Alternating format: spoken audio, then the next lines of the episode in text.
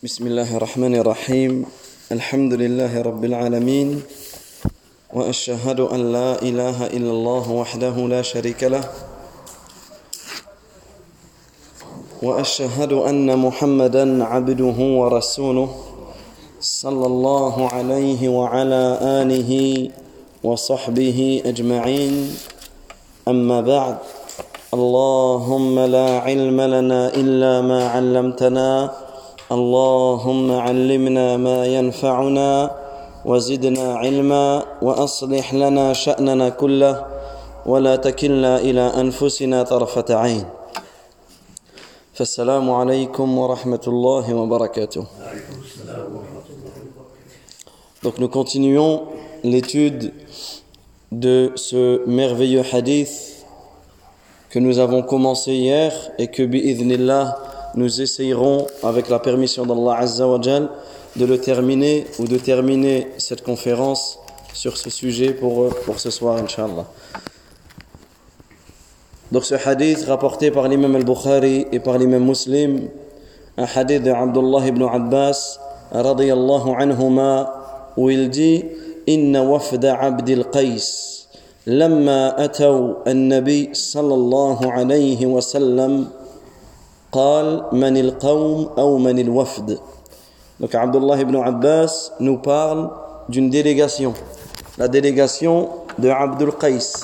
Et hier, nous avions longuement expliqué quelle était cette tribu et la valeur et l'importance de cette tribu que l'on appelle la délégation, la tribu de Abdul Qais qui font partie de la tribu de Rabi'a.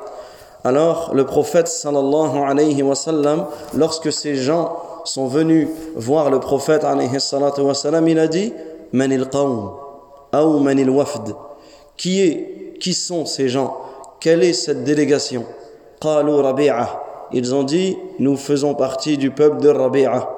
فقال عليه الصلاة والسلام مرحبا بالقوم أو بالوفد غير خزايا ولا ندامة alors le prophète alayhi wassalam, a dit Bienvenue à vous, bienvenue à cette délégation qui n'avait connu ni humiliation et ni regret.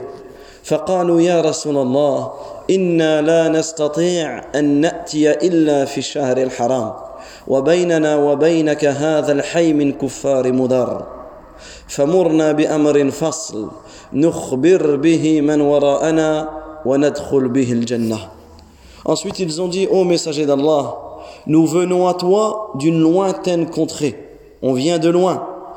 Et entre toi et nous, il y a la tribu de Moudar, la tribu des infidèles, des mécréants de Moudar. Donc on ne peut venir à toi que durant, que durant les mois sacrés.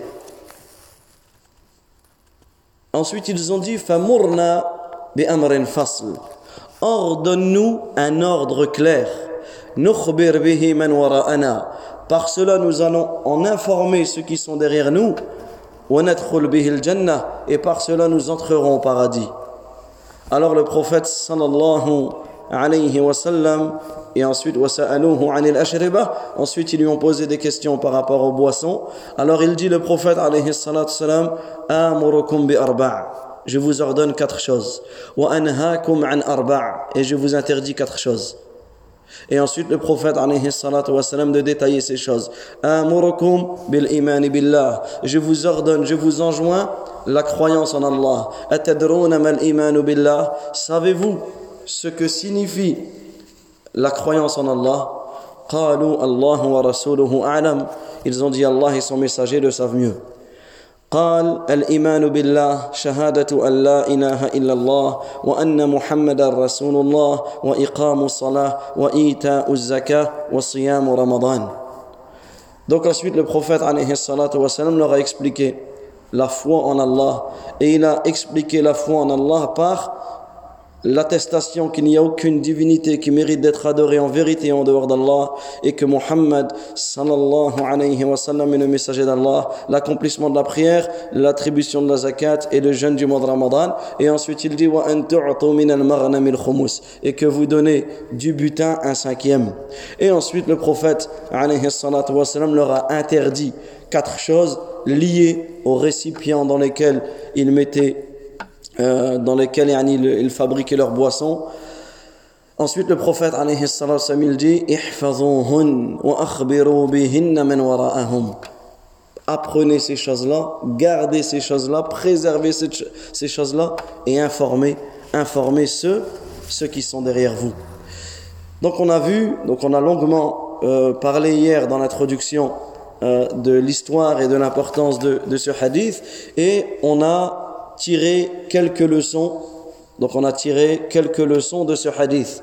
On va les rappeler très brièvement et ensuite on va continuer les leçons à tirer de ce hadith. Parmi les leçons que l'on peut tirer de ce hadith, c'est le fait, comme l'a fait le prophète lorsque quelqu'un vient te rendre visite, lorsque quelqu'un vient te voir, tu te dois de euh, l'attendrir, tu te dois de, euh, pardon, tu te dois de demander avant de parler à quelqu'un, lorsque tu rencontres quelqu'un et tu veux lui enseigner quelque chose ou autre, tu dois savoir des informations de cette personne. À qui je m'adresse Comme l'a dit le prophète Manil qawm Quelle est cette personne Vous venez d'où? Quel est ce peuple? Également, parmi les fawaïd, il y a le fait d'attendrir celui qui vient te rendre visite ou celui qui vient te poser une question, que ce soit un enfant ou autre. Quelqu'un vient te parler, tu l'attendris comme l'a fait le prophète en disant bienvenue à ce peuple sans, qui n'ont connu ni humiliation ni, euh, ni regret. Donc on voit comment le prophète les a mis à l'aise, il les a attendris avant de, euh, avant de leur répondre à leurs questions. Également, on a vu parmi les, les leçons en tirées de ce hadith, c'est que toute personne qui prendra un chemin pour atteindre une guidée, toute personne qui va aller dans le chemin de la droiture, toute personne qui va rechercher un chemin par lequel il va se rapprocher d'Allah, wa ta'ala, il sera comme l'a cité le prophète. Il ne connaîtra ni le regret et il ne connaîtra ni ni l'humiliation. Et on s'était arrêté longuement sur euh, l'importance de rechercher la science. Également parmi les les euh, les les leçons que l'on peut tirer de ce hadith, il y a le fait qu'il est autorisé de complimenter quelqu'un lorsque tu, tu ne crains pas pour lui la fitna. Tu ne crains pas pour lui que ce compliment va euh, le- faire naître en lui une ostentation ou autre. Sinon, la base, on avait rappelé que la base, tu ne complimentes, tu ne complimentes pas la personne en face de lui. Car le prophète, alayhi salatu wa salam, il dit « Al-madhu al-dhabhu » Al-madhu, le fait de complimenter quelqu'un en face de lui, c'est un sacrifice. C'est comme si que tu l'avais sacrifié et on avait cité euh, les hadiths sur, sur le sujet. Également parmi les, les euh, leçons que l'on a pu tirer de ce hadith, c'est que la guidée, elle appartient à Allah wa ta'ala. La guidée est entre les mains d'Allah azza. Et on avait prouvé que ce peuple-là, il venait de l'Est. Donc il y a l'Arabie, l'Est du côté du Bahreïn. Il y a- l'Arabie, il y a Riyad, il y a le Qatar, il y a le Bahreïn ici. Eux, ils venaient de toute cette région-là. Et entre eux et le prophète, il y avait un peuple, Moudar. Ce peuple-là qui, qui ne se sont pas convertis à l'islam. Alors que eux, ils font partie des premiers peuples s'étant convertis à l'islam alors qu'ils n'avaient pas vu le prophète, alors qu'ils étaient bien éloignés de lui mais Allah tabaraka wa ta'ala les a guidés. Et on avait, euh, on s'était euh, arrêté également sur l'importance de remercier Allah tabaraka wa ta'ala pour nous avoir guidés. Et on avait cité, subhanallah, d'où est-ce qu'on vient, où on a grandi, les choses que l'on a connues, etc., où on vit en réalité. Mais Allah tabaraka wa ta'ala nous a guidés, alors que d'autres personnes habitent dans des, dans des pays où l'islam est, a dans des pays musulmans ou dans des pays où l'islam est propagé, etc. Mais ils n'ont pas été guidés. Donc ici on voit que la guidée, elle appartient à Allah Azza wa Jal. Et ça, ça doit faire naître dans ton cœur quelle chose Le fait de ne jamais désespérer de la guider. À aucun moment tu te dois de te dire mon frère, ma soeur, mon père, ma mère, etc. Ils sont égarés et, euh, et non, à aucun moment. Tes enfants, des fois l'être humain il va être éprouvé dans ses enfants. Il va trouver que ses enfants sont désobéissants en Allah Azza wa Jal. Lorsque tu vas leur parler de l'islam, ils vont se détourner, etc. Wallah, il ne faut pas, il ne faut pas se décourager. Et il ne faut pas être, malheureusement, comme on entend souvent, c'est la personne, elle dit, je vais pas le brusquer. Je vais, je vais devenir lourd. Je, vais, je vois mon enfant, il prie pas, je vais rien lui dire parce que je vais devenir lourd. Subhanallah, ça c'est une grave erreur. Ça c'est une très grave erreur. Allah tabaraka wa ta'ala il dit wa'mur ahlaka bis-salah wastabir 'alayha. Et ordonne à ta famille la prière et persévère de sur cela. Persévère. Sois sans cesse dans le rappel. Fadhakkir. Fa inna dhikra tanfa'u car le rappel profite aux croyants. Donc ça c'est un point essentiel. C'est un point important d'accord de ne pas voir ou le contraire des parents et c'est ce ce, ce que l'on vit malheureusement, des parents qui voient leurs enfants rentrer à la maison avec des choses, des choses qui viennent de dehors et ils ne leur, posent même pas la question, cet habit, c'est ni moi qui te l'ai acheté, ni, ni ta mère, d'où est-ce qu'il vient? Non, on, fait, on ferme les yeux, on fait semblant de rien. Ça, c'est une erreur. Ou il vient avec euh, une voiture ou là, une moto ou peu importe. On fait semblant de rien. Toutes ces choses-là, les parents doivent être derrière leurs enfants il ne faut rien lâcher. Et surtout, il ne faut jamais désespérer. Pourquoi? Parce que le hidayah biyadillahi tabaraka wa ta'ala. La guidée entre les mains d'Allah azza wa Et nous ici, nous sommes un exemple de cela. Nous ici, regardez, on a tous vécu une vie différente. On a tous un passé différent. On a tous un âge différent. Mais qu'est-ce qui a fait que nous sommes réunis ici, ensemble, à la mosquée? C'est la guidée qu'Allah azza nous a, nous a euh, ouvert le cœur par cela. Sinon, il n'y aurait pas la mosquée, on, ne se connaîtrait pas à la mosquée. On se voit dehors, peut-être on, ne se regarde même pas. Ni on se dit bonjour, ni ceci, ni cela, ni rien du tout.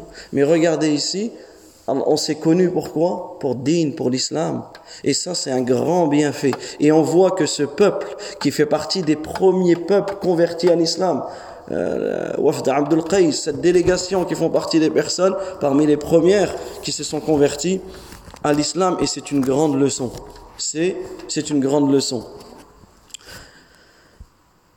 Voilà pourquoi on se doit d'invoquer Allah Azzawajal sans cesse pour la guider, pour notre guider et pour la guider de nos parents, de nos enfants, de nos voisins et des, des gens euh, autour de nous. Également parmi les leçons que l'on a tirées, c'est l'importance, salah l'importance d'avoir une bonne intention lorsque tu poses une question. Et ça, c'est un point essentiel, c'est un point capital. Lorsque tu poses une question à quelqu'un, à un imam, à un cheikh, à un professeur, peu importe, lorsque tu poses une question, il faut avoir une bonne intention. Parce que ceux comme eux, ce wafd, cette délégation, qui sont venus, regardez la baraka qu'il y a eu dans leurs questions. Il y a, notamment, ce qui me vient en tête, un livre qui s'appelle Aqidatul Wasitiyah. Aqidatul Wasitiyah, un livre qui est sûrement ici, de Cheikh al-Islam ibn Taymiyyah, rahimahullah. Ce livre, il a été depuis que le Cheikh a écrit, a édité ce livre, et jusqu'à Yawm al-Qiyamah, il sera étudié. C'est une base dans la Aqidah, c'est une base dans la croyance. Ce livre-là, le Cheikh, il a écrit entre l'Asar et le Maghreb. Et comment il a écrit C'est quelqu'un qui lui a posé une question. Quelqu'un qui lui a posé une question sur la aqidah, fais-moi, explique-moi la aqidah, la croyance. Il a écrit ce livre-là qui fait partie des fondements dans l'étude de la, de la aqidah de la personne. C'est ce livre-là, Aqidatul Wasitiyah. Donc regardez, subhanallah, et là les savants ils disent par rapport à la question qu'il a posée. La personne, quand elle pose une question et elle a une bonne intention dans cela, Ici, Allah wa ta'ala va mettre de la baraka dans sa question. C'est pour cela qu'il est important, lorsque je pose une question, d'avoir une bonne attention. Lorsque je ne pose une question, c'est pour me, c'est pour enlever l'ignorance. C'est-à-dire, je ne vais pas poser n'importe quelle question. Certains ils vont poser des questions qui n'ont ni queue ni tête, dans le sens des choses qui, qui ne vont jamais arriver ou des choses qui ne sont pas des... En réalité, même si tu as 100 réponses, 100 fois la même réponse, ça va ni te faire avancer dans ton din ou dans ta dunya. Donc ici, il est important. Il est important de euh, choisir et de poser les bonnes questions, mais surtout d'avoir la bonne intention. Et de ne pas, des fois, quelqu'un va poser une question simplement pour faire entrer des ambiguïtés dans le cœur des gens. Il va poser la question, mais lui, il sait que les gens, ils vont, ils vont écouter autour, etc. Donc ici, une question à l'inverse, si la niya, si l'intention n'est pas bonne, cette question-là, elle peut, elle peut faire des dégâts. Elle peut faire des, dégâts. Donc on voit, et on avait cité, l'importance d'avoir une bonne intention lorsque euh, tu poses ta question.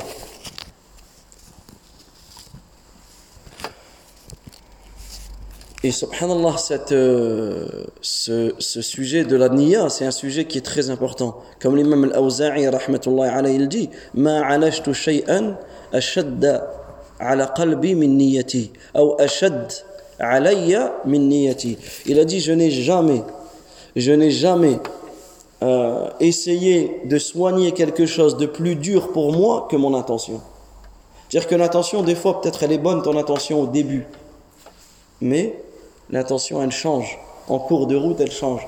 Peut-être au début, tu apprends le Coran, tu es sincère. Mais au fur et à mesure de ton apprentissage, l'intention elle change. Peut-être au début, tu fais des bonnes actions, tu fréquentes la mosquée, sincèrement pour Allah mais à force, ton intention elle change. Donc ici, il est important de chaque, à chaque moment, à chaque moment, la personne elle doit revoir son son intention. Et ensuite, on avait cité parmi les leçons le fait de présenter tes excuses. Présenter tes excuses, euh, notamment comme ici, ils ont présenté leurs excuses avant d'avoir posé leurs propres questions. Ils ont dit Nous n'avons pas la possibilité de venir à toi sauf pendant les mois sacrés. C'est-à-dire directement, ils ont expliqué pourquoi nous sommes, nous ne sommes pas venus avant. Parce qu'entre nous et toi, il y a ce peuple de mécréants de Moudar. Donc en fait, avant de poser leurs propres questions, ils ont donné leur excuse au prophète, Et ça, c'est un point important. Lorsque tu, es, tu, as rendez-vous quelque part ou autre et que tu es en retard ou euh, que tu n'as pas pu ramener telle ou telle chose qui t'était demandée ou autre, avant d'entreprendre la discussion, tu présentes ton excuse directement. Et ça, ça fait partie du bon du bon comportement. Donc on s'était arrêté ici et, euh, et on continue bi'idhnillah les fawaïd. Al-fa'idatul ashira min fawaïd hadha al-hadith. Donc la dixième leçon que l'on peut tirer de ce hadith, al-bad'u bis-su'al 'anil aham thumma al-muhim. C'est le fait lorsque tu poses des questions, c'est de commencer par al-aham, parce qu'il est le plus important. Thumma al-muhim, ensuite par ce qui est le moins important des deux. Comme ici. Et ça, ça fait partie des, du comportement de l'étudiant en sciences. C'est de commencer toujours par la chose la plus importante et ensuite par ce qui est le moins important. Comme ici, on voit, qu'est-ce qu'ils ont dit? Ils ont dit au prophète sallallahu alayhi wa Donne-nous une recommandation, une injonction claire, par laquelle nous pourrons enseigner, informer ceux qui sont derrière nous et par laquelle nous entrerons au paradis. Une fois qu'ils ont posé cette question-là, ensuite ils ont posé des questions sur les boissons. D'accord Sur les, les boissons, sur euh, dans, dans quel récipient nous pouvons euh, fabriquer telle ou telle boisson, etc. Donc, فيستفاد من ذلك أن من أدب العلم والتعلم والسؤال أن يبدأ السائل بالأهم ثم ينتقل منه إلى ما هو دونه في الأهمية. Donc, on tire de ce hadith, de cela, l'importance pour l'étudiant en sciences ou pour l'enseignant également, lorsque tu poses une question, toujours ce qui est le plus important et ensuite tu passes à autre. Parmi les grandes, les grandes leçons à en tirer de ce hadith, l'importance d'appeler à l'islam, l'importance de transmettre la religion, l'importance pour chacun d'entre nous d'appeler les gens à Allah tabaraka wa ta'ala وعظم شأنها وشدة الحاجة إليها Et ce hadith nous prouve à quel point le fait d'enseigner l'islam, le fait d'appeler les gens à l'islam, c'est un point important, ça a une valeur très importante dans notre religion et surtout il y a un besoin énorme. Les gens ont besoin que nous les appelons à l'islam.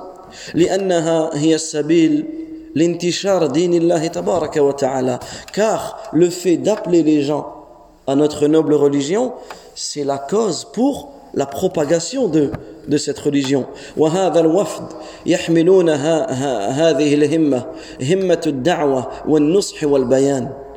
Et cette histoire, l'histoire de ce hadith, on voit ce peuple qui ont voyagé, qui ont fait des kilomètres et des kilomètres, qui ont même patienté, qui ont attendu d'être en sécurité, qui sont venus jusqu'à Médine pour rencontrer le prophète, et on voit qu'ils avaient quoi?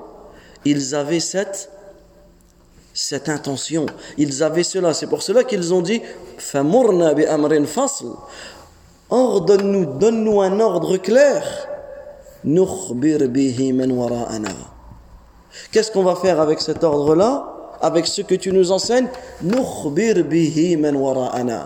allons en informer ceux que nous avons laissés derrière nous. Et ça, en réalité, c'est une grande, c'était un grand rappel pour nous. Un grand rappel pour celui qui écoute un cours, qui vient au Jumu'ah, qui écoute comme ça une conférence, lorsque tu lis un hadith, lorsque, peu importe, c'est que c'est pas simplement tu apprends et tu gardes pour toi.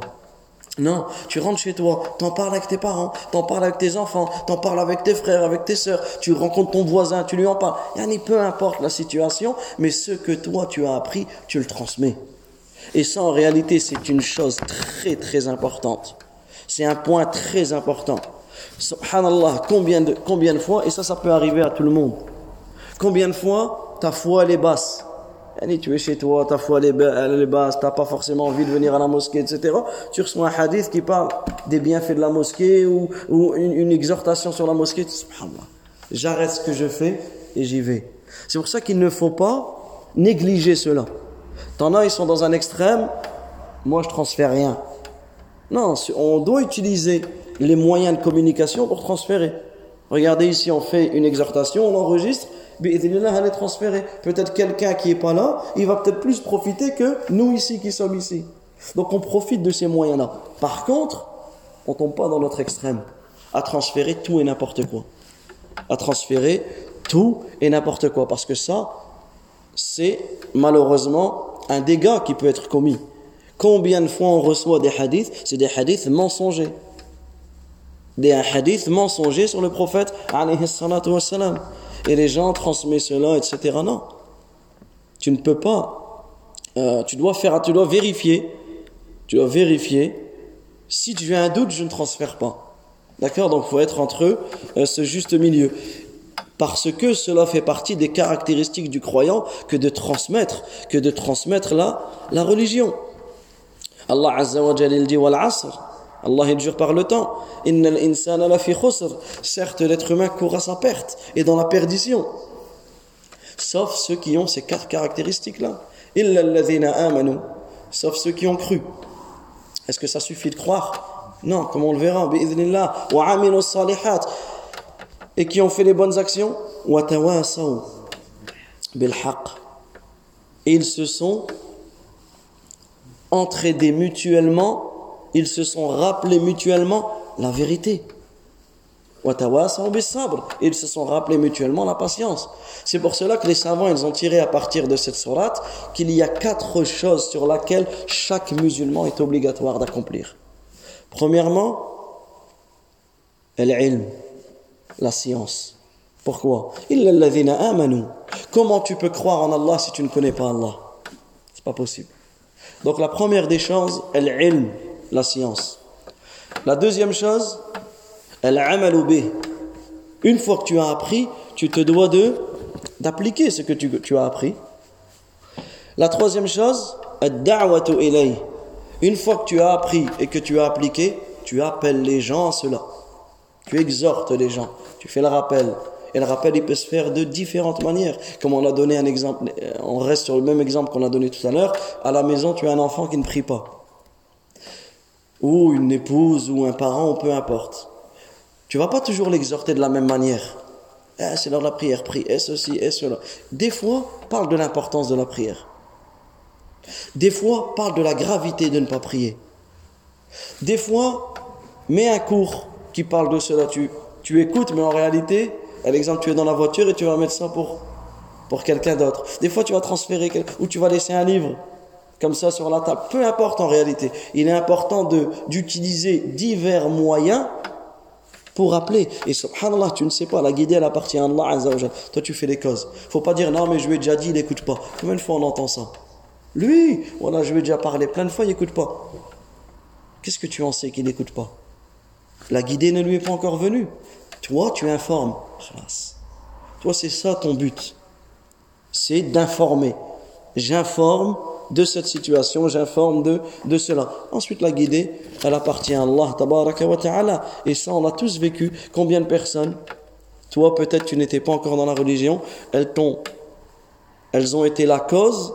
Peut-être que toi, tu pries, et, et peut-être elle, elle ne prie même pas, ou, ou aujourd'hui, elle n'est, elle n'est même pas euh, sur la guidée ou autre. Combien Combien des fois certains sont des causes, mais en réalité, toi, tu vas plus profiter que que cette personne-là, etc. Donc en réalité, ça c'est un point, un point essentiel et un point important de d'appeler ceux qui sont autour de nous à notre noble religion.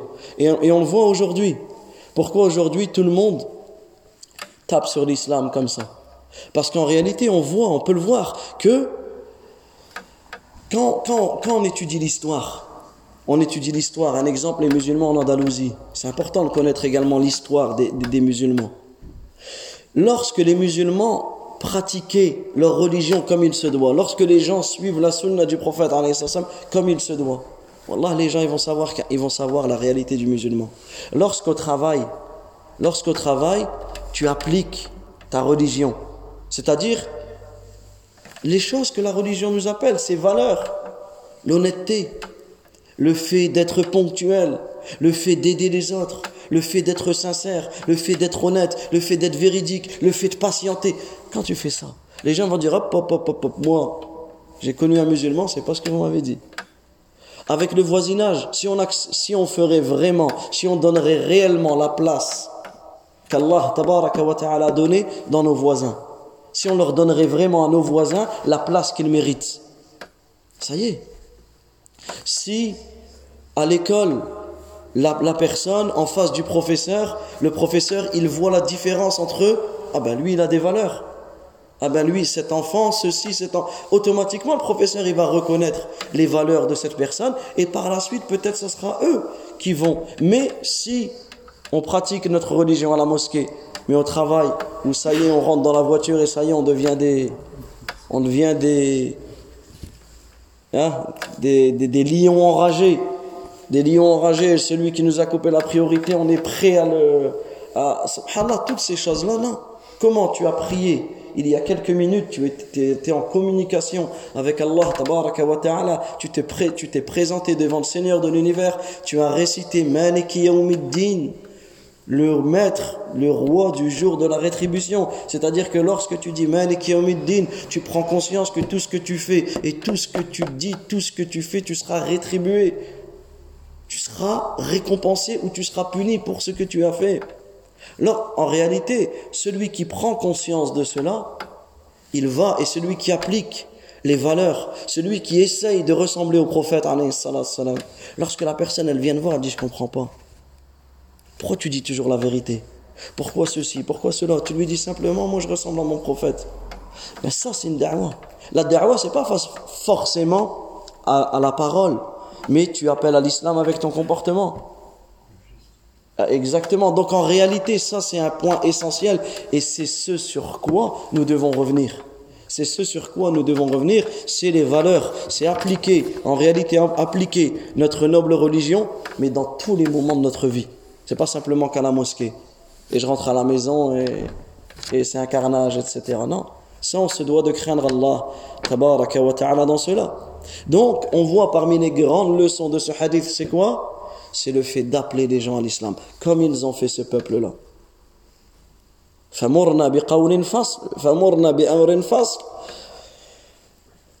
Ordonne-nous une injonction claire.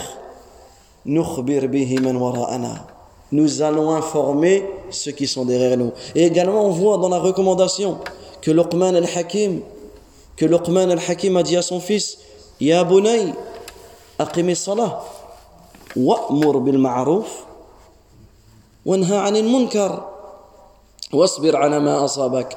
Qu'est-ce qu'il dit Luqman à son fils? Oh mon enfant, et regardez ce merveilleux exemple dans l'éducation de, de nos enfants. Celui qui veut éduquer ses enfants, qu'il médite sur Surat Luqman. Il médite sur les recommandations que Luqman a dit à son fils. Ya Bunay, et parmi les recommandations, il y a celle-ci. Ya Bunay, ô mon enfant, aqimi salah. Regardez. Salah. Accomplis la salat. Commande le convenable et interdit le blâmable. regardez, parmi les recommandations de cela, c'est que il lui, ordonne, il lui conseille de transmettre la religion et endure ceux qui t'arrivent avec patience. C'est pour cela que la quatrième chose, on a dit la science, la mise en pratique, l'appel à cette religion. Et la quatrième chose, c'est quoi? La patience. Parce que celui et la patience, pourquoi elle est venue en dernier? Parce que tu as besoin de patience dans les trois premières choses. Tu as besoin de patience dans l'apprentissage. Tu as besoin de patience. Comment tu veux apprendre ta religion si tu patientes pas? Tu as besoin de patience dans l'accomplissement des bonnes œuvres. Et on l'a tous vu. Quand tu te rapproches de ta religion, ah, même des fois à l'intérieur de ta propre famille, tu passes pour un fou, ou tu passes pour ceci, ou tu passes pour cela, etc. Tu dois patienter pour rester. Euh, tu dois patienter dans l'appel. L'appel à Allah, tabaraka wa ta'ala. C'est pas facile d'appeler les gens à l'islam, d'exhorter les gens. Tu vas subir toutes sortes, tu vas toutes sortes d'épines. De tous les côtés, ça va te piquer. Mais patiente, parce qu'il y a un grand khair derrière. Donc ça, on, tire de cela, on tire de cette histoire l'importance de, de la transmission de notre religion. من فوائد هذا الحديث أن الأعمال الصالحة تدخل الجنة in qubilat. Subhanallah. On tire de ce hadith que les bonnes actions, elles sont une cause de ton entrée au paradis. Les bonnes actions, elles sont une cause de ton entrée au paradis si elles sont acceptées. Parce que ce n'est pas toutes les bonnes actions que tu fais, ou ce n'est pas toutes les actions que tu fais, qu'elles sont considérées comme bonnes. Ce n'est pas toute prière que tu vas faire qui va être acceptée. Ce n'est pas tout jeûne que tu vas accomplir qui va être accepté. Ce n'est pas tout hajj ou tout umrah qui va être accompli qui va être accepté. Ce n'est pas toute sadaqa qui va être acceptée.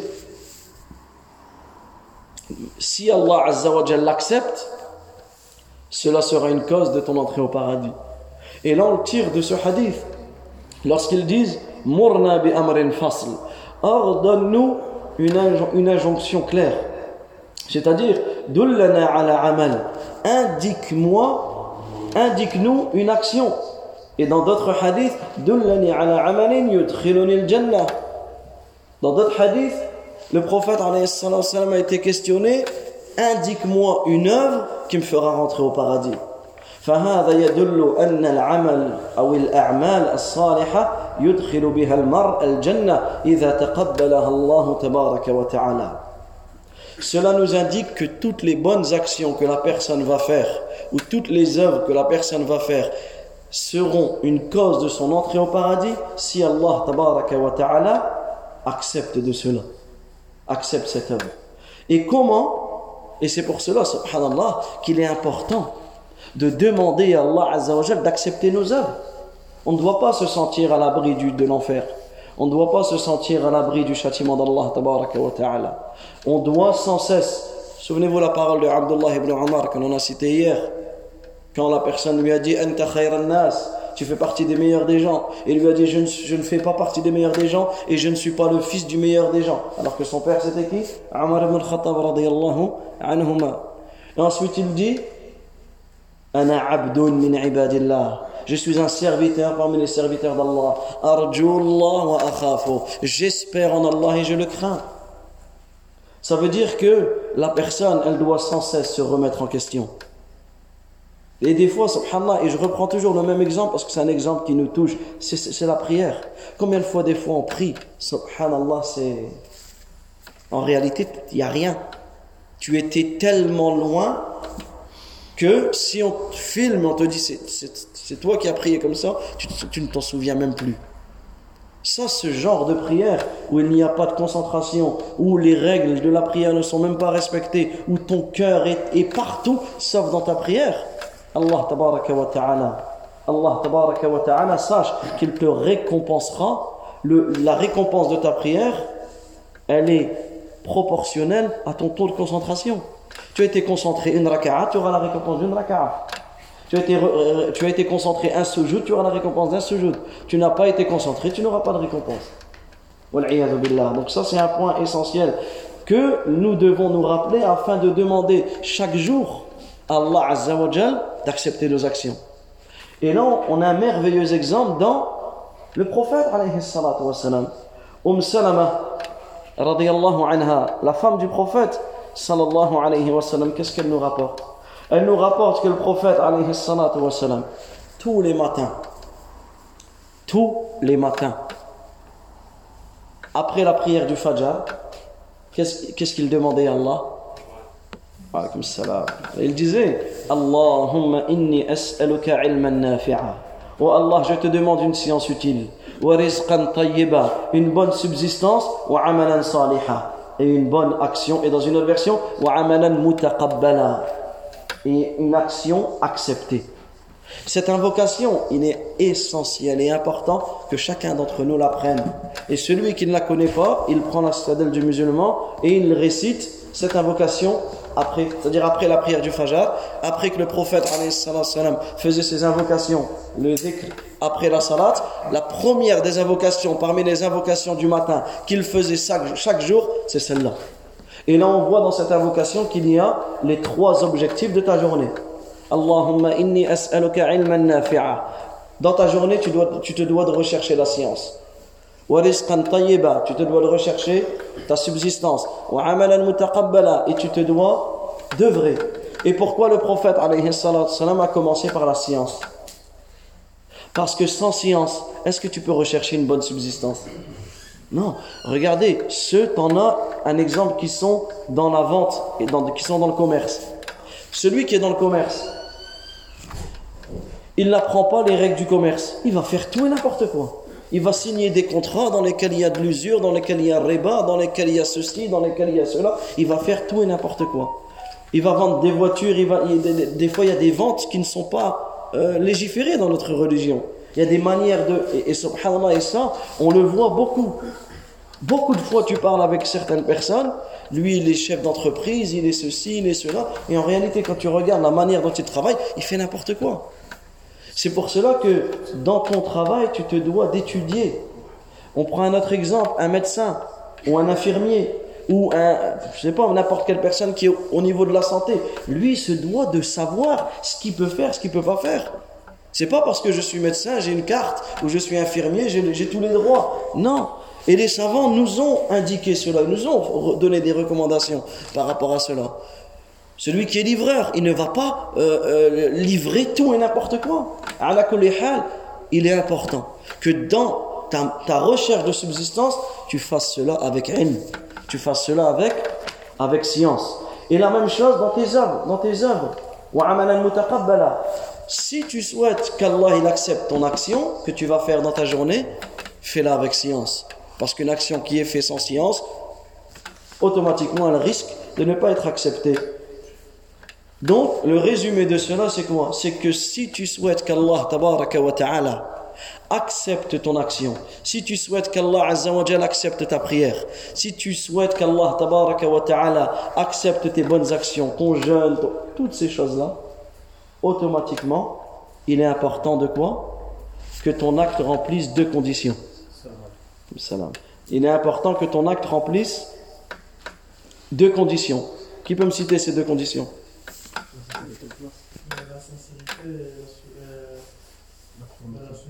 أحسنتم الإخلاص للمعبود Ilyas الإخلاص للمعبود la sincérité envers Allah tabaraka wa ta'ala wa mutaba'atu lirrasul et le suivi conforme du prophète alayhi salatu wa salam et ça en réalité chaque acte que tu fais tu dois tu dois penser à cela et on reprend un exemple qui est important de citer en ce moment c'est le fait de fêter l'anniversaire du prophète, al-mawlud, al-mawlid.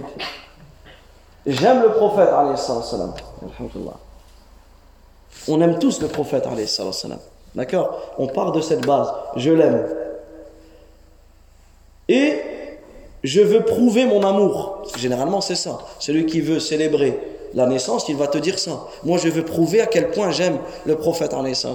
Ben, nous, on doit se poser cette question. Comment je peux, comment je peux prouver mon amour envers le prophète Est-ce que c'est en faisant une innovation? Une innovation, c'est quoi? C'est tout le contraire de ce avec quoi le prophète est venu. Donc là, en fait, tu prouves pas du tout ton amour. Est-ce que, en fêtant son anniversaire, tu le suis? Est-ce qu'il a fait? Non. Est-ce que ses compagnons l'ont fait? Non. Est-ce qu'ils ont appelé à le faire? Non. Dans ce cas-là, soit tu fais quelque chose que eux n'ont pas fait, tu fais un khir que le prophète n'a pas fait. Dans ce cas-là, tu prétends faire du bien que le prophète n'a pas fait, que, les, que Abu Bakr, Omar, Uthman, Ali n'ont pas fait, ou tu as trahi le message. Parce que l'innovation, en réalité, c'est quoi? C'est la trahison du message, du message du prophète, Également, le prophète, on ne sait pas exactement quel jour, est-ce que c'est le 12, est-ce que c'est ceci, est-ce que c'est cela. Ça, en réalité, les savants, ils ont divergé. Et c'est pas pour rien. S'il y aurait un bien dans le fait de connaître exactement le jour exact, dans ce cas-là, qu'est-ce qui, euh, Allah Azza wa nous l'aurait indiqué. Mais là, les savants, même sur le mois, les savants ont divergé. C'est-à-dire qu'en réalité, également parmi ce que les savants ils disent, c'est que le prophète alayhi est né à quel jour? Un lundi. Et il est mort à quel jour? Un lundi. Il est né un lundi, il est mort un lundi. Ça veut dire qu'en réalité, le jour de sa naissance, c'est le même jour que sa mort. Bien sûr, à des dates différentes. Mais il est mort le même jour dans lequel il est né. Il est mort un lundi. Et le mois, il est mort, il est né, selon la ville plus authentique, dans quel mois? Rabi' al-Awwal. Et il est mort dans quel mois? Rabi' al-Awwal. Ça veut dire que le mois de sa naissance, c'est également le mois de sa mort. Ça veut dire, subhanallah al-azim, que la joie de sa naissance ne doit pas prévaloir sur la, tristesse de sa mort. Et ni l'un ni l'autre nous est demandé. Il ne nous est pas demandé d'exprimer notre joie pour sa naissance, comme il ne nous est pas demandé d'exprimer notre tristesse de, par sa mort. Mais qu'est-ce qu'il nous est demandé? Dis si véritablement vous aimez Allah, suivez-moi. Il nous est demandé de, de, le suivre. Et celui qui suit le prophète, Allah l'aimera et lui pardonnera ses péchés. Toute ma communauté entrera au paradis, sauf celui qui refuse. Les compagnons, lorsqu'ils ont entendu cette parole du prophète, ils étaient choqués. Ils ont dit Qui va refuser? Pour eux, c'est inconcevable qu'une personne va refuser l'entrée au paradis. Est-ce que c'est possible que quelqu'un ici, il se lève, il dit Moi, je n'ai pas besoin d'aller au paradis. Il lève ses mains, il dit Allah, je n'ai pas besoin de rentrer au paradis. Est-ce que ça pourrait? Alors qu'est-ce qu'il a dit le prophète Man ata'ani al jannah. Celui qui m'obéit entrera au paradis. Wa man asani faqad aba. Et celui qui me désobéit aura automatiquement refusé, refusé l'entrée l'entrée au paradis. Donc ici, on tire comme grande leçon de ce hadith les deux conditions afin qu'Allah ta'ala il accepte nos œuvres. La première, c'est l'ikhlas, c'est la sincérité. Car aucune action ne sera acceptée par Allah wa ta'ala si on, nous ne sommes pas sincères envers lui. Allah Azza wa il dit dans un hadith divin Ana. Je suis le plus en droit de ne pas avoir d'associé.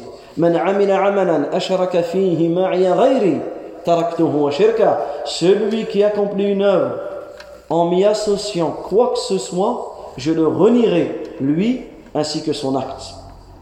Et le prophète, il nous dit, et ce deuxième hadith nous prouve la deuxième condition,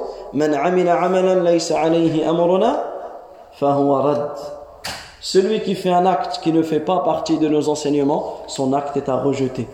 Donc la personne, elle fait quelque chose qui ne fait pas partie de la sunna du prophète, elle se rapproche d'Allah par une chose qui est innovée, automatiquement son acte ne sera pas accepté et il sera rejeté.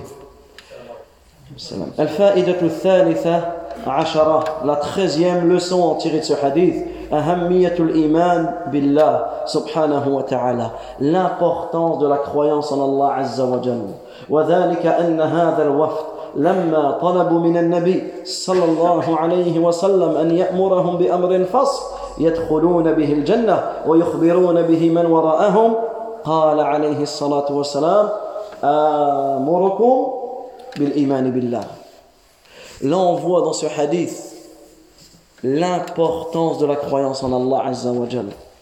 À quel point le fait de croire en Allah wa ta'ala est la chose la plus importante de notre religion. Et que celui qui croit en Allah wa ta'ala, cela sera une cause de son entrée au paradis.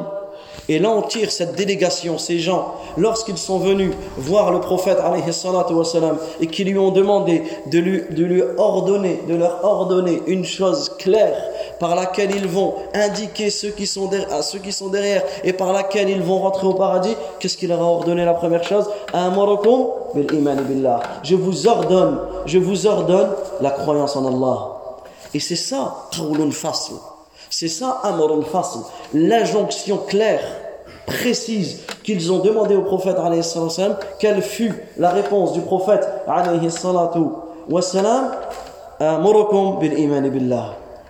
je vous ordonne de croire en Allah et là on voit que la croyance en Allah déjà c'est le premier pilier de la foi pourquoi c'est le premier? Parce qu'en réalité c'est aslun min iman. C'est la source, la base de tous les piliers de la foi. Toute notre religion revient, euh, revient à, à cela. Tous les autres, automatiquement, vont suivre ce premier. Allah Azza wa a reposé sa religion sur quoi? Sur la croyance en Allah, tabaraka wa ta'ala. Et aucune action, aucune œuvre, aucune obéissance ne sera acceptée si la croyance en Allah, tabaraka wa ta'ala, n'est pas dans cette action. Et il y a beaucoup de versets du Coran qui prouvent cela. Parmi les versets, Allah tabaraka wa ta'ala il dit وَمَنْ أَرَادَ الْآخِرَةِ وَسَعَى لَهَا سَعْيَهَا وَهُوَ مُؤْمِنٌ فأولئك فأولئك كان سعيهم مشكورا Allah Azza wa Jalla dit dans le sens du verset et ceux qui recherchent l'au-delà et fournissent les efforts qui y mènent wa huwa mu'min tout en étant croyant alors l'effort de cela sera sera reconnu également Allah tabaraka wa ta'ala il dit man amila salihan min dhakarin aw untha wa huwa mu'min فلنحيينه حياة طيبة ولنجزينهم أجرهم بأحسن ما كانوا يعملون Également Allah Azza wa Jalla dit dans le sens du verset Quiconque, homme ou femme, fait une bonne œuvre tout en étant croyant. Regardez ici la condition. Tout en étant croyant, nous lui ferons vivre une bonne vie et nous le récompenserons certes en fonction des meilleurs, en fonction des meilleures des actions.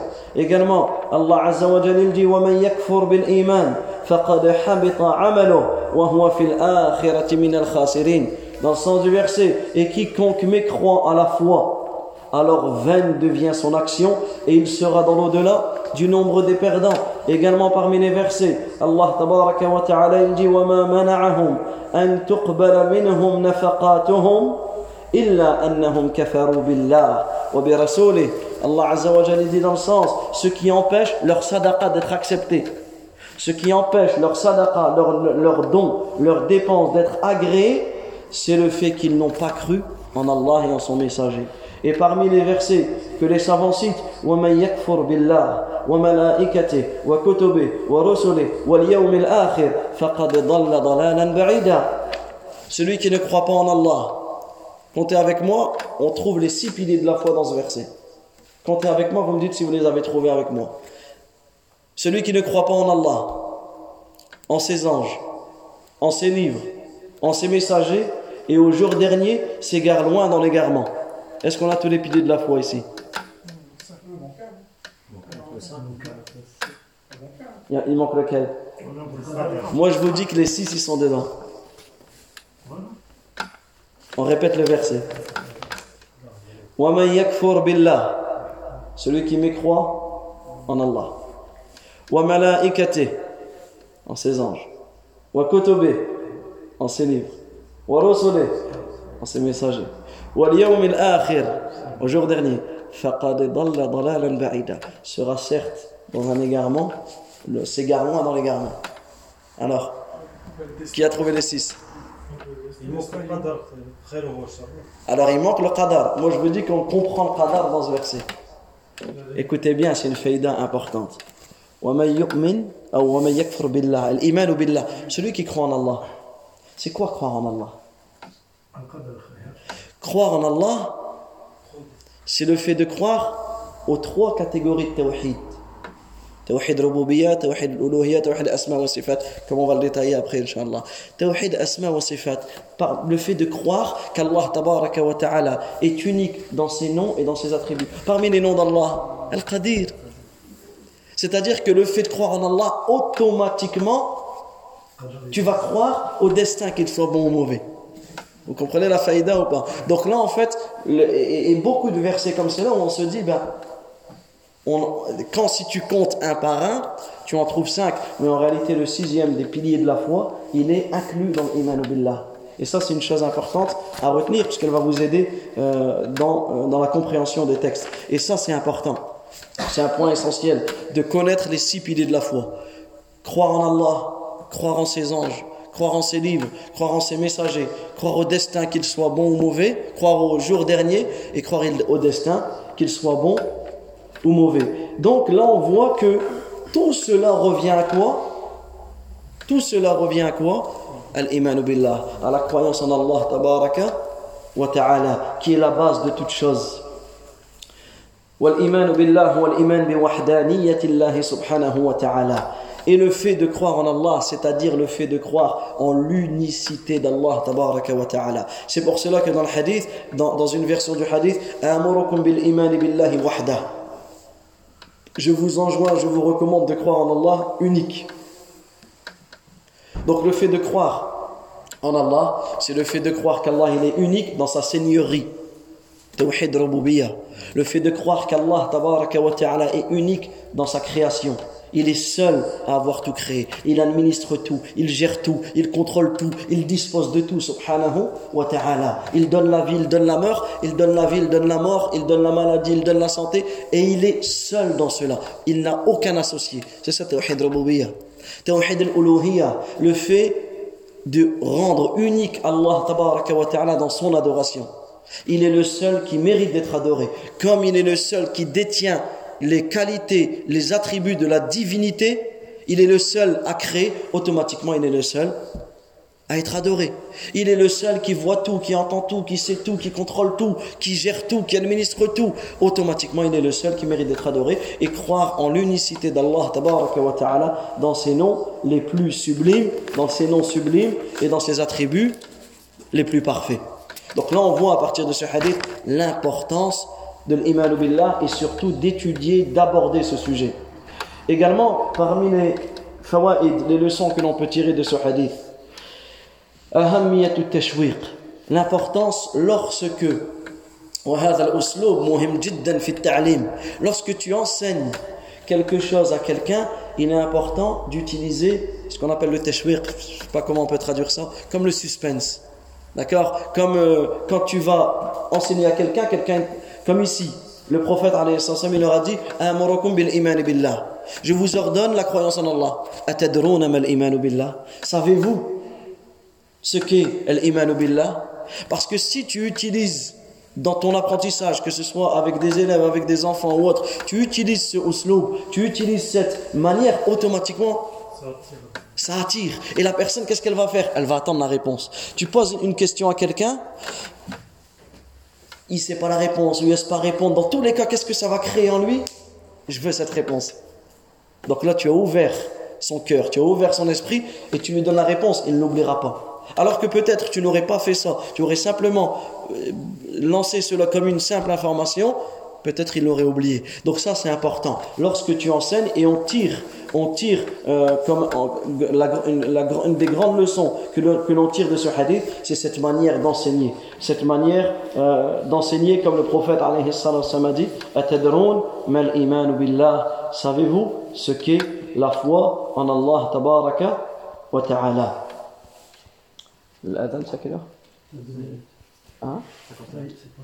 C'est passé? à 55, tu dis Ah, 51. Faites l'adhan et on, on, on continue, Inch'Allah, un petit peu.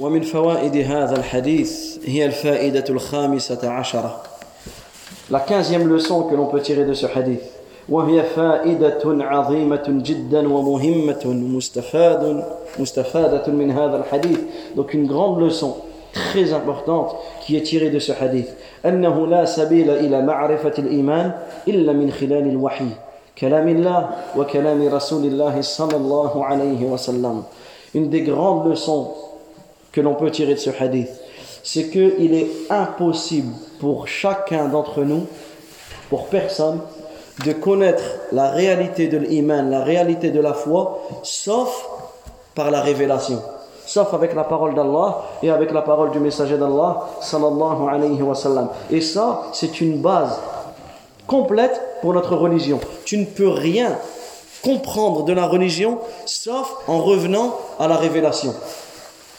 La parole d'Allah et la sunna du prophète alayhi wa sallam. Pourquoi? Regardez ce que l'on tire de ce hadith. Le prophète alayhi il leur a dit quoi? Mal billah. Savez-vous ce que c'est que la foi? La foi en Allah. Est-ce que ces gens-là, ces gens-là, ils, maîtrisaient l'arabe ou ils ne maîtrisaient pas l'arabe? Subhanallah, c'était des arabes. C'était des arabes purs. Bien sûr qu'ils maîtrisaient l'arabe. Bien sûr qu'ils maîtrisaient la langue arabe. Bien sûr qu'ils comprenaient, qu'ils comprenaient le sens d'une manière linguistique. Mais est-ce que l'on comprend notre religion d'une manière linguistique? Non, on ne comprend pas notre religion comme ça. Et ça, c'est un point important. Lorsque je lis le Coran, lorsque je lis les hadiths du prophète, c'est pas parce que je suis un, un dans la langue arabe. C'est pas parce que je maîtrise la langue arabe. C'est pas parce que je suis un arabisant qu'automatiquement je vais comprendre le Coran ou qu'automatiquement je vais comprendre la sunna. Pas du tout. Pas du tout. Et ça, c'est un point essentiel. Pourquoi? Écoutez ce hadith. Savez-vous ce que signifie la foi en Allah? Qu'est-ce qu'ils ont dit? Allah et son messager le savent mieux.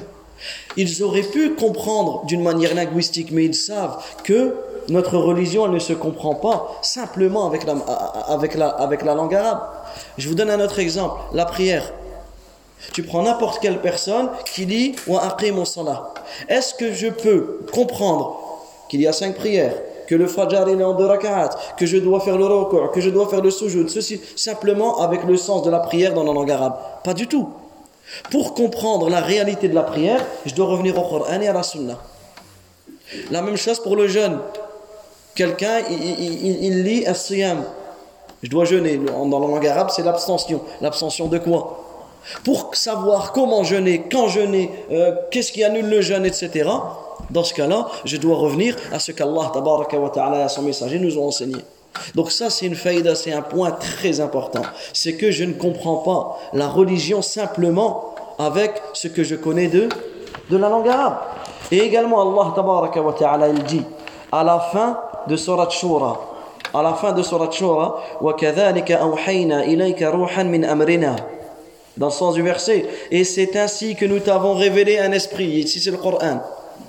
Provenant de notre ordre. Écoutez ce qu'Allah Azza wa dit au prophète alayhi Ma kunta tadri mal kitab iman. Tu n'avais aucune connaissance du livre ni de la foi.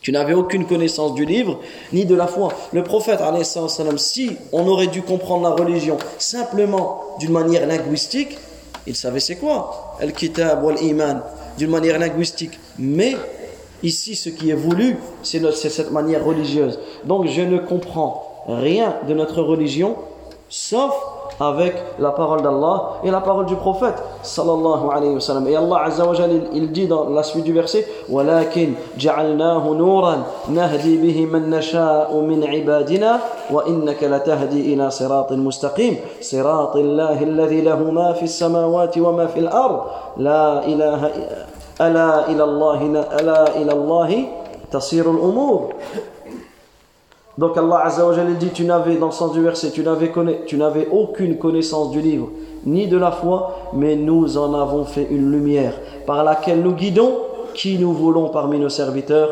En vérité tu guides vers un droit chemin le chemin d'Allah à qui appartient tout ce qui est dans les cieux et sur, et sur la terre et c'est à Allah euh, et c'est à Allah que s'achemine son ordre. Donc ici, c'est un point très important à retenir et à comprendre.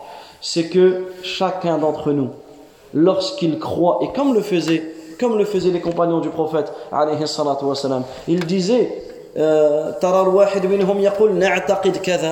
nous croyons cela لقول الله تبارك وتعالى ونؤمن بكذا لقول رسول الله صلى الله عليه وسلم si tu crois en quelque chose si tu fais quelque chose c'est parce que le prophète sallallahu alayhi wa sallam l'a dit ou c'est parce que Allah tabaraka wa ta'ala l'a révélé dans son livre et malheureusement combien se sont égarés dans ce sujet combien je vous donne un exemple très rapide avant de, avant de prier combien vont répéter, je donne un exemple, 10 000 fois la ilaha illallah après le, après le fajr.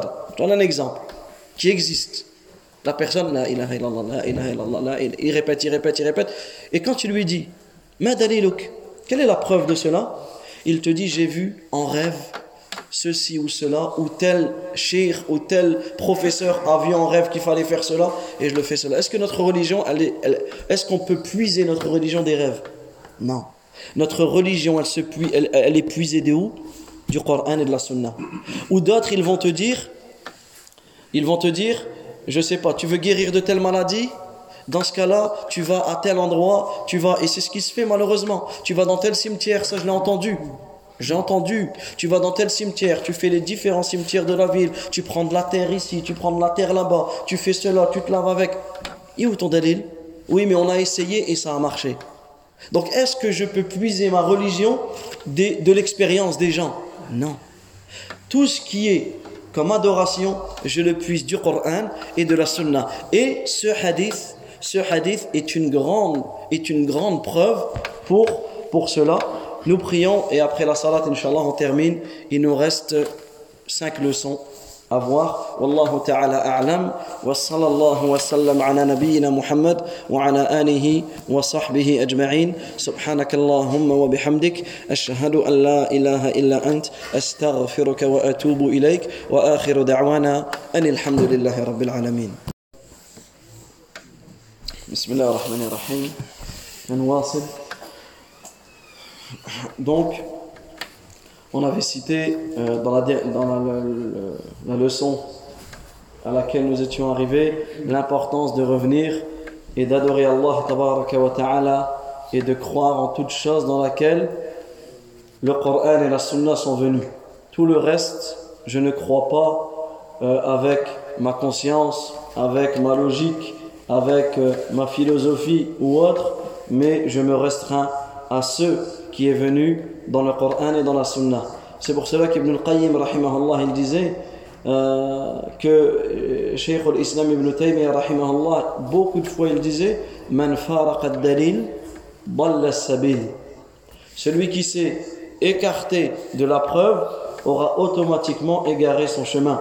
Wala dalil illa bima ja'a bihi rasul salawatullahi wa salamuhu wa barakatuhu alayh. Et aucune preuve n'est euh, considérée comme telle sauf ce avec quoi est venu le messager d'Allah sallallahu alayhi wa sallam. من فوائد هذا الحديث هي الفائدة السادسة عشرة 16e leçon à tirer de ce hadith اقتران الشهادتين شهادة أن لا إله إلا الله وأن محمد رسول الله وشهادة أن لا إله إلا الله هي شهادة لله بالوحدانية وشهادة محمد رسول الله شهادة له صلى الله عليه وسلم بالرسالة Également, ce que nous trouvons, ce que nous tirons comme leçon de ce hadith, c'est le, euh, l'annexion que le prophète alayhi salatu wasalam, ou l'annexion des deux attestations. Lorsque j'atteste la ilaha illallah, automatiquement j'atteste Muhammadun Rasulullah.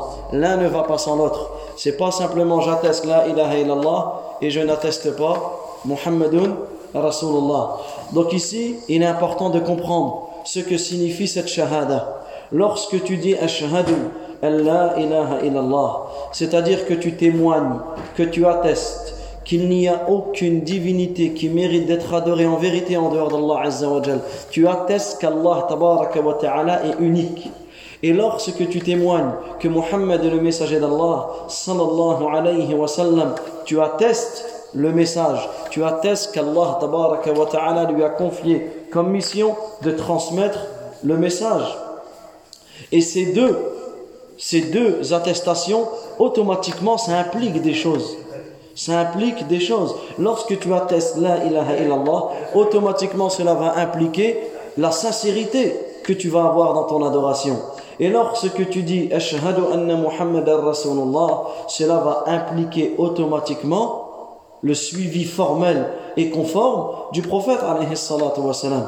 Allah Azza wa Jalla dit Wa ma arsalna min rasul illa liyuta' Et nous n'avons envoyé de messagers que pour qu'ils soient obéis par la permission d'Allah ta'ala. Donc lorsque tu attestes que Mohammed est le messager d'Allah, automatiquement tu vas attester. Cela va impliquer que tu vas lui obéir dans tout ce qu'il t'a ordonné. Tu vas rendre véridique tout ce qu'il t'a informé et tu vas t'écarter de tout ce qu'il t'a interdit ou de, tout ce qu'il a euh, réprimandé euh, ou averti par rapport à cela. Donc on voit que l'attestation de foi,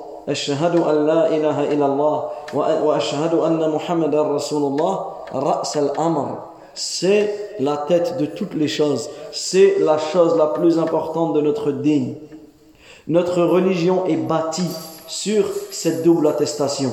Là, et, et cela revient à adorer Allah wa ta'ala seul, à être sincère envers lui et à suivre totalement le prophète alayhi Et à partir de cela, de cette double attestation, les savants nous ont donné un autre taqsim du tawhid, une autre manière de diviser le tawhid. Tout à l'heure, on avait vu la division du tawhid en trois. Tawhid rububiyyah, Tawhid al-Uluhiyya, Tawhid asma wa sifat. L'unicité d'Allah dans sa seigneurie, l'unicité d'Allah dans son adoration et l'unicité d'Allah dans ses noms et dans ses attributs. Également, on peut diviser le Tawhid en deux. Ce que l'on appelle Tawhid al-Mursil, subhanahu wa ta'ala, ou Tawhid al-Mursal. Donc ça, c'est important de le comprendre.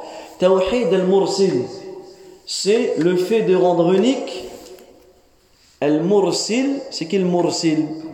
Al-Mursil, c'est Allah tabaraka wa ta'ala. C'est celui qui a envoyé. Al-Mursil. C'est-à-dire que tu le rends unique dans son adoration. Wa tawhidul mursal. Et automatiquement, tawhid al-mursil, l'unicité d'Allah, ça englobe les trois, les trois euh, tawhid que l'on a vus. Tawhid al-mursal. Le fait de rendre unique Al-Mursal, celui qui a été envoyé, c'est-à-dire dans son suivi, le fait de rendre unique le prophète sallallahu alayhi wa sallam dans son suivi, la din illa bidhalik. Il n'y a aucune religion sans ces deux choses-là. Donc regardez le tawhid, ça c'est une, une faïda importante. Comment on peut le diviser également? Tawhid al-mursil, le fait d'adorer Allah wa ta'ala seul sans rien lui associer, euh, affirmer son seigneurie, ses noms et ses attributs et que lui seul mérite l'adoration, tawhid al-mursal.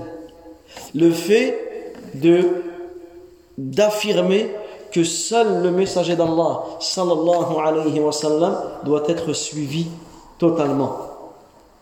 Et Allah azza wa jalla dit dans surat al-mulk liyabluwakum ayyukum ahsanu amala.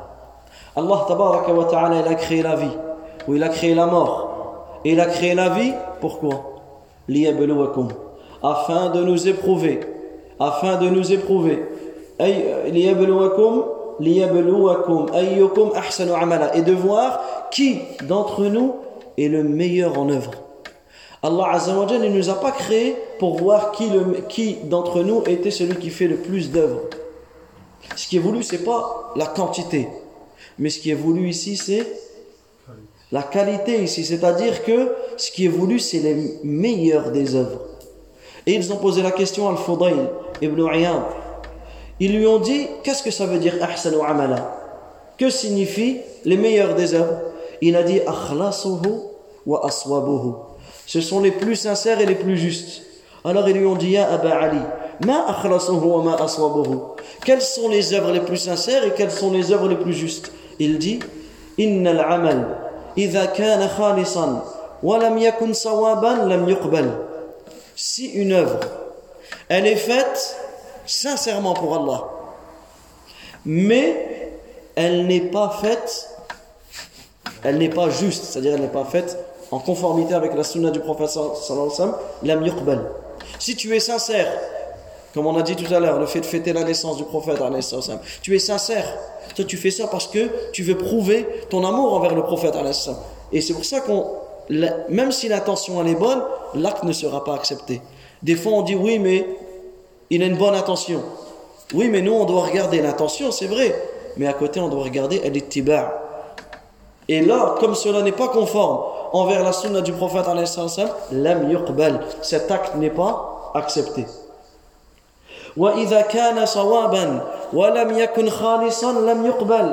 Et si l'acte est fait comme le prophète l'a fait, en conformité avec sa sunna, mais elle n'est pas sincère, elle n'est pas acceptée. Donc retenez ces deux choses. C'est là, c'est là on, comprend que la bonne intention ne suffit pas. Quelqu'un va faire une innovation, il va dire oui, mais euh, j'ai une bonne intention. Oui, c'est bien, mais la bonne intention elle ne suffit pas. Il faut la sincérité et le sunna du prophète, la sunna du prophète. Ensuite, il dit wal khalis, ce qui est sincère, ma lillah, c'est ce qui est fait pour Allah. Wal sawab, et ce qui est juste ala sunnah, c'est ce qui est fait en conformité avec la sunna du prophète alayhi salatu. Également parmi les leçons de ce hadith, donc c'est la 17e leçon, c'est que la foi n'est pas que dans le cœur, comme certains le prétendent, en disant que la foi fil qalbi faqat. Ils pensent que la foi, c'est simplement le fait de reconnaître cela dans le cœur et pas forcément de vrai. Donc quelqu'un va te dire même si euh, il ne pratique pas la religion, même si ceci, même si cela, on le considère comme croyant. Non. Ici la foi, elle est indissociable. C'est qawlun bil lisan, une parole avec la langue. Wa une croyance avec le cœur. un acte qui est fait avec les membres. elle augmente avec l'obéissance. et elle diminue avec les désobéissances. Et là, cela est tiré du hadith où le prophète alayhi salatu wa sallam, il a dit Amurukum bil iman billah. Je vous ordonne de croire en Allah. Atadruna mal iman billah. Savez-vous ce qu'est la croyance en Allah Ils ont dit Allah wa rasuluhu a'lam. Et comment il a, le prophète alayhi salatu wa sallam, expliqué la croyance en Allah الإيمان بالله شهادة أن لا إله إلا الله ومحمد رسول وأن محمد رسول الله وإقام الصلاة وإيتاء الزكاة وصيام رمضان il, a cité ces quatre choses. la double attestation, le fait de euh, d'accomplir la prière, de donner la zakat, de, jeûner le mois de Ramadan, et le fait de donner un cinquième du butin. C'est-à-dire que ici, le prophète sallallahu nous a donné comme définition de la foi les actes du cœur, les actes de la langue et les actes des membres. Et ça, c'est un point essentiel et important. Et également, le prophète, alayhi salatu wa sallam, il dit Al-Iman, bid'un wa sab'una. La foi se compose d'environ 70 branches. La plus haute de ces branches, shahadatu illallah. C'est le fait d'attester, c'est le fait de prononcer la parole qu'il n'y a aucune divinité qui mérite d'être adorée en, vérité en dehors d'Allah. Donc ça, c'est un acte de la langue. Tu dois le prononcer. Également. La, plus petite chose de la foi, c'est le fait de retirer quelque chose de, de la route, du chemin. Ça veut dire que tu fais quelque chose avec tes membres. Et ensuite il dit. Et la pudeur, elle fait partie des branches de la foi. La pudeur, c'est où? Dans le cœur. Donc ici, avec ce hadith, on a également ces trois choses-là. Donc retenez ces cinq choses à comprendre dans la définition de la foi. La foi, c'est une parole avec la langue. Celui qui croit en la ilaha illallah, comme Abu Talib. Abu Talib, il était certain. Il était certain que la religion du prophète, c'était la religion de vérité. Il a cru dans son cœur. Mais est-ce qu'il a prononcé avant de mourir la ilaha illallah? Il n'a pas prononcé avant de mourir la ilaha illallah. Est-ce que ça fait de lui un musulman? Non. Donc, une parole avec la langue. Une croyance dans le cœur. Et une, un, ces trois choses, des actes avec les membres, elle monte et elle descend. Elle monte avec les obéissances et elle, elle baisse avec les désobéissances. Parce que la foi, elle monte et elle descend. La foi, elle monte jusqu'à atteindre les montagnes. Et elle descend jusqu'à tout en disparaître. Et à chaque fois que tu fais des bonnes actions, et des fois dans la même journée, tu as ces deux Tu vas faire des bonnes actions, ta foi va monter. Tu vas faire des mauvaises actions, ta foi va baisser. Etc. Et l'être humain, il fait en sorte de comprendre et de connaître qu'est-ce qui lui fait augmenter sa foi pour la préserver et qu'est-ce qui l'a fait baisser pour s'en écarter. Également parmi les leçons, la 18e leçon que l'on peut tirer de ce hadith, c'est que lorsque la personne ne sait pas, toujours elle renvoie à celui qui le sait. C'est pas tu ne sais pas, il faut répondre à tout. T'en as, ils ont réponse à tout. Ils répondent à toutes les questions. Tu lui parles de ce sujet, il connaît. De ce sujet, il connaît. De cela, de ceci. Il y a réponse à tout. Il y a des choses à dire dans tous les sujets. Et ça, en réalité, c'est une erreur. Quand tu ne sais pas, comme eux, quand le prophète, alayhi salatu leur a dit Savez-vous ce qu'est la croyance en Allah? Ils ont dit Allah wa rasuluhu a'lam. Allah et son messager le, le savent mieux. Et le fait de dire la adri, je ne sais pas, nisful ilm, c'est la moitié de la religion. C'est important. Quand tu ne sais pas, tu ne dis je ne sais pas. Faut pas, les gens ils vont te dire oui, mais euh, t'es es l'imam et tu sais pas, ou t'es le grand-père de famille et tu sais pas, ou t'es le père de famille et tu sais pas. Non, je ne sais pas. donc, qu'est-ce que tu fais? Premièrement, tu affirmes que tu ne sais pas. Allahu a'lam, Allah est le plus savant. Et tu vas renvoyer vers qui sait mieux. C'est pour cela qu'Allah Azza wa Jalla dit وَلَا تَقْفُ مَا لَيْسَ لَكَ بِهِ عِلْمٍ إِنَّ السَّمْعَ وَالْبَصَرَ وَالْفُؤَادَ كُلُّ أُولَٰئِكَ كَانَ عَنْهُ مَسْئُولًا Et ne poursuis pas ce dont tu n'as aucune connaissance. L'ouïe, la vue et le cœur, sur tout cela en vérité, on sera interrogé. Également, dans Surat Al-A'raf, lorsqu'Allah nous interdit les grands péchés, Qu'est-ce qu'il dit Et le fait et ne dites pas sur Allah ce que vous ne savez pas. La 19e leçon. La 19e leçon euh, à en tirer, donc euh, on, va bientôt conclure, Inch'Allah, c'est que dans l'enseignement, il est important d'enseigner et d'avoir une pédagogie, d'avoir une, euh, une maîtrise ou d'enseigner en utilisant des nombres. Comme le prophète alayhi sallam a fait, من حسن التعليم الإجمال في العدد قبل التفصيل والبيان C'est-à-dire que d'abord, un exemple, tu vas enseigner à quelqu'un les piliers de la foi, comme tout à l'heure, il y a six piliers. Donc déjà, la personne, elle se dit, ok, il y en a six. Donc il est prêt à les énumérer. Et ensuite, tu détailles. Croire en Allah, croire en ses anges, croire en ses livres, croire en ses messagers, croire au jour dernier, croire au destin qu'ils sont mauvais. Et il va apprendre comme cela. Comme l'a fait le prophète, Qu'est-ce qu'il leur a dit Je vous ordonne quatre choses. Et je vous interdis quatre choses. Donc eux, le prophète ne leur a pas encore dit les choses. Mais directement, qu'est-ce qu'ils se disent Ok, 4 et 4. Et ensuite, il est rentré dans le détail. Je vous ordonne la shahada, comptez avec moi. La prière, la zakat, le jeûne. Pourquoi il leur a pas ordonné le hajj Parce qu'ils avaient un Ils étaient loin. Parce qu'en fait, en ce temps-là, le hajj n'était pas encore légiféré. Il y en a qui divergent sur ça. Bah ici, par rapport à l'histoire qu'on a citée hier, le hajj, parce que le hajj il est venu à la fin. Eux, quand ils sont venus par rapport à tous les hadiths, le hajj n'était pas encore euh, légiféré en ce temps-là. C'est pour ça qu'il n'a pas cité le hajj. D'accord? C'est pour cela qu'il n'aura pas cité le hajj. Puisqu'en fait, si on prend le udhr, ils ont, ils ont un udhr. Puisqu'ils sont à Médine. Pendant les mois sacrés, pendant les mois du hajj.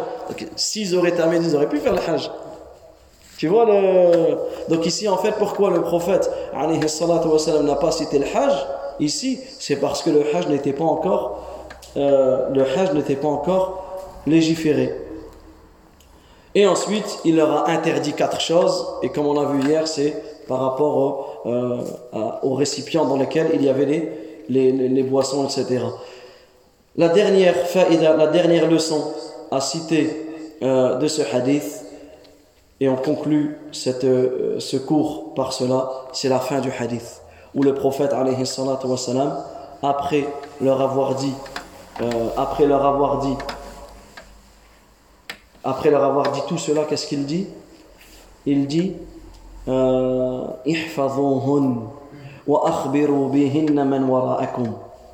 il leur dit, préservez ces choses-là. Ce que je vous ai dit, apprenez-les, préservez-les et informer, informer ceux qui sont derrière vous. Donc comme on a dit l'importance, toi ce que tu apprends, ce que tu reçois comme science, ne le garde pas pour toi. Tu rentres à la maison, parle avec ton épouse. À la mosquée, il y a un cours sur ça et tu fais un résumé. Parle avec la famille, enseigne les enfants, enseigne aux voisins, etc. Tu te dois de, de transmettre. Donc on voit euh, ce hadith, ce hadith euh, magnifique, le hadith que l'on appelle wafd, Abdul Qais, la délégation de Abdul Qais, on relit le hadith et on termine où ces gens sont venus voir le prophète d'une, tribu lointaine et lui ont dit donc comme Abdullah ibn Abbas dit Inna wafda Abdul Qais lamma atawu nabi alayhi salam lorsqu'ils sont venus voir le prophète sallallahu alayhi wa sallam le prophète alayhi a dit manil qawm qui sont ces personnes? D'où venez-vous? Alors ils ont dit Min Rabi'a, on vient du, de la tribu de Rabi'a. Alors le prophète leur a dit Marhaban bil qawm, marhaban bil wafd, bienvenue à ces gens-là. khazaya wa nadama, qu'ils sont venus sans, n'ayant connu le regret ni l'humiliation. Et ensuite ils ont dit au messager d'Allah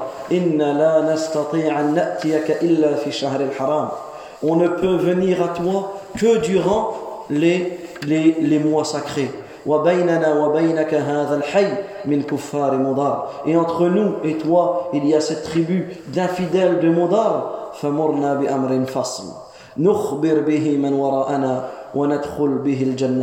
Et ensuite ils ont dit au prophète indique-nous, indique-nous une indication claire par laquelle nous pourrons informer ceux que nous avons laissés derrière nous et par laquelle nous entrerons au paradis. Ensuite, ils lui ont posé des questions sur les boissons. Le prophète de leur dire Je vous ordonne quatre choses et je vous interdis quatre choses. Je vous ordonne de croire en Allah. Savez-vous ce qu'est la croyance en Allah Ils ont dit Allah wa rasuluhu a'lam. Allah et son messager le savent mieux. Et ensuite le prophète sallallahu alayhi wa sallam de dire الإيمان بالله شهادة أن لا إله إلا الله وأن محمد رسول الله وإقام الصلاة وإيتاء الزكاة وصيام رمضان وأن تعطوا من المغنم الخمس et ensuite le prophète عليه الصلاة والسلام leur a interdit les quatre choses au niveau des boissons وقال احفظوهن وأخبروا بهن من وراءهم et ensuite le prophète sallallahu alayhi wa sallam a dit préservez ces choses-là et informez ceux euh, qui sont que vous avez laissés derrière vous والله تعالى أعلم وصلى الله وسلم على نبينا محمد وعلى آله وصحبه أجمعين سبحانك اللهم وبحمدك أشهد أن لا إله إلا أنت أستغفرك وأتوب إليك. اللهم اغفر ذنبنا كله. دقه وجله وأوله وآخره وعلانيته وسره اللهم اهدنا إلى صراطك المستقيم اللهم إنا نسألك الهدى والتقى والعفة والغنى اللهم إنا نسألك الفردوس الأعلى من الجنة برحمتك يا أرحم الراحمين يا أجود الأجودين يا رب العالمين وصلى الله وسلم على نبينا محمد وعلى آله وصحبه أجمعين